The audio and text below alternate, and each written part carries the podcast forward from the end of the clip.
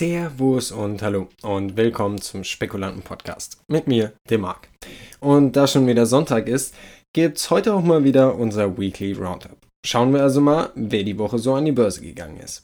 Insgesamt sind an der Nasdaq und New York Stock Exchange acht verschiedene Unternehmen an den Start gegangen. Natürlich sprechen wir im Podcast nicht über alle. Allein schon deswegen, weil da natürlich auch Specs dabei sind. Aber ich habe das ja schon mal erwähnt. Ich bin mittlerweile der Überzeugung, Börsengänge gibt es erst immer Mittwoch. Falls nicht irgendwas Komisches dazwischen kommen sollte. Ich meine, Ausnahmen bestätigen ja bekanntlich die Regel.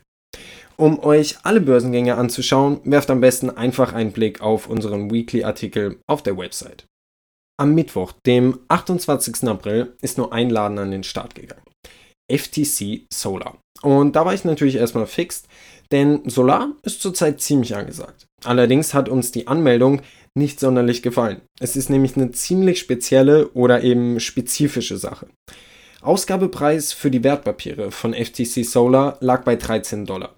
Den Handel nahmen die Aktien dann am Mittwoch bei über 15 Dollar auf. Und ab dann ging es abwärts, wieder runter auf die 13 Dollar. Und bei etwas um die 13 Dollar sind die Aktien dann auch aus dem Handel gegangen. Also kein allzu spektakulärer Börsengang. Aber aufgrund der Branche wollte ich ihn auf jeden Fall mal erwähnen.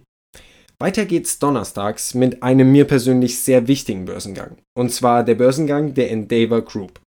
Die hat die Tage ziemliche Schlagzeilen gemacht, da sie einen großen Anteil der UFC hält, der Ultimate Fighting Championship.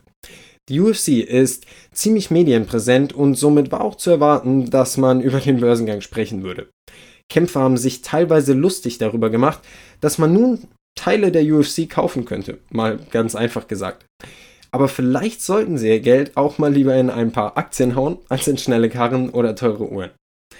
Ausgabepreis für diese Aktien lag bei 24 Dollar. Bei rund 26 Dollar haben sie dann auch schon den Handel aufgenommen und schafften es dann bis Freitagabend auf die 28 Dollar. Aber ich muss hier nochmal dazu sagen, ich liebe die UFC, aber die Endover Group ist viel mehr als die UFC und hat sich auch eine Menge Fehlgriffe geleistet. Am Donnerstag sind dann noch zwei andere Unternehmen an den Start gegangen: Avana Healthcare Holdings und Privia Health Group Incorporated. Beides Unternehmen aus der Gesundheitsbranche und beide mit einer eigenen digitalen Plattform. Diese jetzt zu erklären, wäre einfach ein bisschen zu viel. Und damit wären wir dann auch schon am Freitag dieser Woche angelangt. Und da möchte ich euch auch zwei Unternehmen vorstellen. Die anderen könnt ihr dann einfach im Artikel nachlesen. Vakitech PLC und, jetzt haltet euch fest, Red Cat Holdings. Ja, sie haben es auch endlich geschafft. Also, Vakitech ist ein biopharmazeutisches Unternehmen in der klinischen Phase, das sich mit der Entdeckung und Entwicklung neuartiger Immuntherapeutika und Impfstoffe zur Behandlung und Prävention von Infektionskrankheiten und Krebs beschäftigt. Soweit so gut. Aber warum ich es euch vorstelle. Vakitech hat mit der Oxford University zusammen einen Impfstoff entwickelt, der nun unter dem Namen AZD 1222 vom Trommelwirbel AstraZeneca vertrieben wird. Und ja, dabei handelt es sich um genau den AstraZeneca-Impfstoff. Die Kommentare behalte ich heute besser mal auch für mich, aber ich dachte, bei der Connection muss ich euch den Laden mal vorstellen. Aber zu meinem großen Verwundern muss ich ehrlich sagen, ist der Börsengang bisher etwas gefloppt. Ausgabepreis lag bei 17 Dollar. Aber das erste Mal gehandelt wurden die Aktien für knapp über 13 Dollar. Ein sattes Minus. Und bei dem Hype, der gerade um Impfstoffe existiert, hätte ich mit was anderem gerechnet. Aus dem Handel gegangen sind die Papiere dann auch nur knapp unter den 14 Dollar. Also definitiv kein CureVac-Börsengang. Der hatte sich damals für Leute, die Aktien zeichnen konnten, richtig gelohnt. Aber AstraZeneca hatte ja auch wirklich nicht die beste Presse in letzter Zeit. Und zu guter Letzt haben wir dann eben noch Red Cat Holdings. Es ging dabei um Drohnen, falls sich jemand von euch noch erinnert. Ich muss ganz ehrlich sagen, ich habe schon fast gar nicht mehr damit gerechnet. Passiert ja auch oft genug, dass es sich eine Firma wirklich in der letzten Minute anders überlegt. Ausgabepreis für die Aktien von Red Cat lag bei 4 Dollar. Und im Prinzip hat sich seitdem auch nicht mehr viel getan. Die Aktien waren ja davor schon an anderen Orten handelbar, aber der Weg zu anerkannten Börsen hat am Kurs auch nicht viel gemacht. Vor Börsengang standen die Aktien mal kurzzeitig bei 5 Dollar und stehen jetzt nach Handelsende am Freitag auch einfach wieder bei den 4 Dollar. Wir würden also zur Abwechslung mal Aktien noch für den Ausgabepreis bekommen. Wie schön. So, das war dann ja eine kurze, aber knackige Woche. Die Frage ist, was steht für die nächste Woche so an? Also, interessante Läden, die auch schon ihren Börsengang für nächste Woche angekündigt haben, sind zum einen die The Honest Company, sehr schöner Name, und iPower Incorporated. An was denkt ihr, wenn ihr iPower hört? Genau, Hydroponik. Ich habe ja schon mal erklärt, worum es dabei geht. Wenn nicht, hört euch einfach den Hydrofarm Podcast an. Und ja, die Woche steht ein neuer Zulieferer von Equipment in diesem Bereich an. Schauen wir mal, ob iPower eine genauso kranke Performance hinlegen können wird wie Hydrofarm. Ich wage es zu bezweifeln. Und die The Honest Company.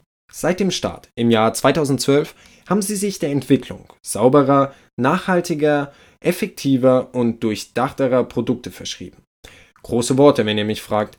Die Hauptbereiche dabei sind Windeln und Feuchttücher, Haupt- und Körperpflege sowie Haushalt und Wellness. Ich habe mal einen Blick auf die Website geworfen und ich muss ehrlich sagen, es sieht für mich eher wie ein Beauty-Laden aus. Aber wenn sie halten, was sie versprechen, dann gerne auch mit einem starken Fokus auf Beauty.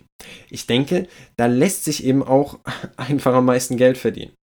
Damit wäre es das dann aber auch schon wieder mit den Unternehmen, die wissen, wann genau sie an die Börse gehen wollen. Wir konnten jetzt ja immerhin mal Red Cat abhaken.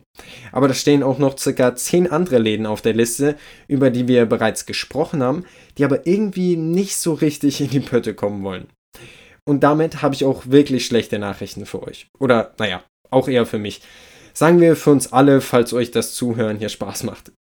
Ich habe bis auf ATI Life Science keinen Börsengang in nächster Zeit, auf den ich richtig hyped bin. Ich mache das Ganze ja, weil ich Börsengänge wirklich fühle und ich es liebe, neue Unternehmen kennenzulernen. Aber die letzten paar Tage und Wochen war einfach keine absolut überwältigende Begegnung dabei. Wie gesagt, wenn dann ATI Life Science. Aber da gibt es Montag dann die Folge drüber mit Paul unserem Experten, auch wenn er es hasst, wenn ich das sage, für Biotechs. Aber mal ganz im Ernst, findet mal jemanden, der sich Biotech-Experte nennen kann. Das ist so gut wie unmöglich, da eh jeder Laden in eine völlig andere Richtung geht und man sich da eben erst reinlesen muss. Aber das macht Paul natürlich gerne für uns. Wofür hat man denn Freunde? Und damit verabschiede ich mich für heute, wünsche euch allen einen schönen Sonntag, bedanke mich fürs Zuhören und hoffe, wir hören uns bald.